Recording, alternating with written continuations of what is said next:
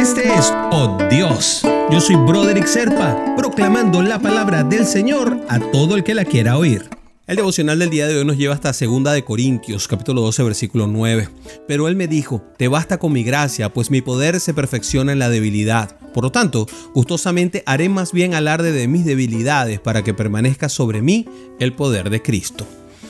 Y resulta que lo primero que nos viene a la cabeza es todo lo contrario, ¿no? Cuando hablamos de poder, ¿no? Normalmente pensamos en alguien fuerte, en un tipo poderoso, en Sansón, por ejemplo, alguien imperturbable, lleno de autoridad, de capacidades, alguien que puede hacerlo absolutamente todo. Cuando somos niños, el hombre de poder es papá, que es grande, poderoso, nuestro héroe, Superman. Eso es lo que nos imaginamos, ¿verdad?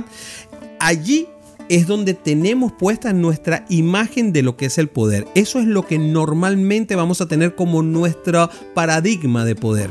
Pero esa no, solo, no siempre es la realidad, no. A veces solo logramos descubrir una gran fuerza cuando somos más débiles, cuando estamos enfermos, por ejemplo, cuando estamos realmente en, en posición incluso de cuando estamos en peligro de muerte, es cuando salen nuestras fortalezas. ¿Eh? Es fascinante ver cómo la lógica de papá parece confundirnos de nuestra comprensión natural sobre lo que es la fuerza y el poder. Pero cuando somos débiles en nuestra propia fuerza, es que somos fuertes con la fuerza que viene de Dios los niños que tienen cáncer, que son pequeños bebés. Yo he tenido la oportunidad de estar en el Hospital San Jude en más de una oportunidad y he tenido la oportunidad de convivir un rato con los niños y he visto la fortaleza que tienen esos niñitos de 4 y 5 años que nunca han levantado una pesa. Y en este versículo leemos la respuesta que Dios le da a Pablo después que lo oró tres veces pidiendo liberarse de un gran sufrimiento. ¿Y qué le responde Dios? La gracia basta. Y su poder se perfecciona en nosotros cuando somos débiles. Bueno, la espina clavada en la carne de Pablo servía para activar su confianza total en el poder de Dios. Y así también nosotros cuando nos debilitamos debido a los sufrimientos de la vida, entonces encontramos un poder mayor y ese poder no viene de nosotros, proviene de Jesucristo y está en nosotros morando dentro del Espíritu Santo. Esa es nuestra fortaleza, la que encontramos en Dios. Lograremos entonces vivir con poder de verdad cuando nos apoyemos en esa fuerza de Dios que está dentro de nosotros, pero que no es nosotros mismos, no es ego nosotros, es Dios que mora dentro de nosotros y se perfecciona en nuestra debilidad.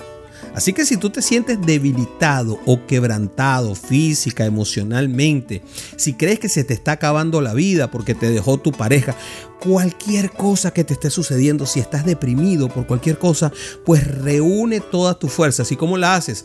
Juntando las tuyas con las del poder del Espíritu Santo que mora en ti. Y eso se hace orando, clamándole al Señor por ese poder que nosotros tenemos latente, porque está dentro de nosotros en el Espíritu Santo. ¿Qué tal si oramos por ello?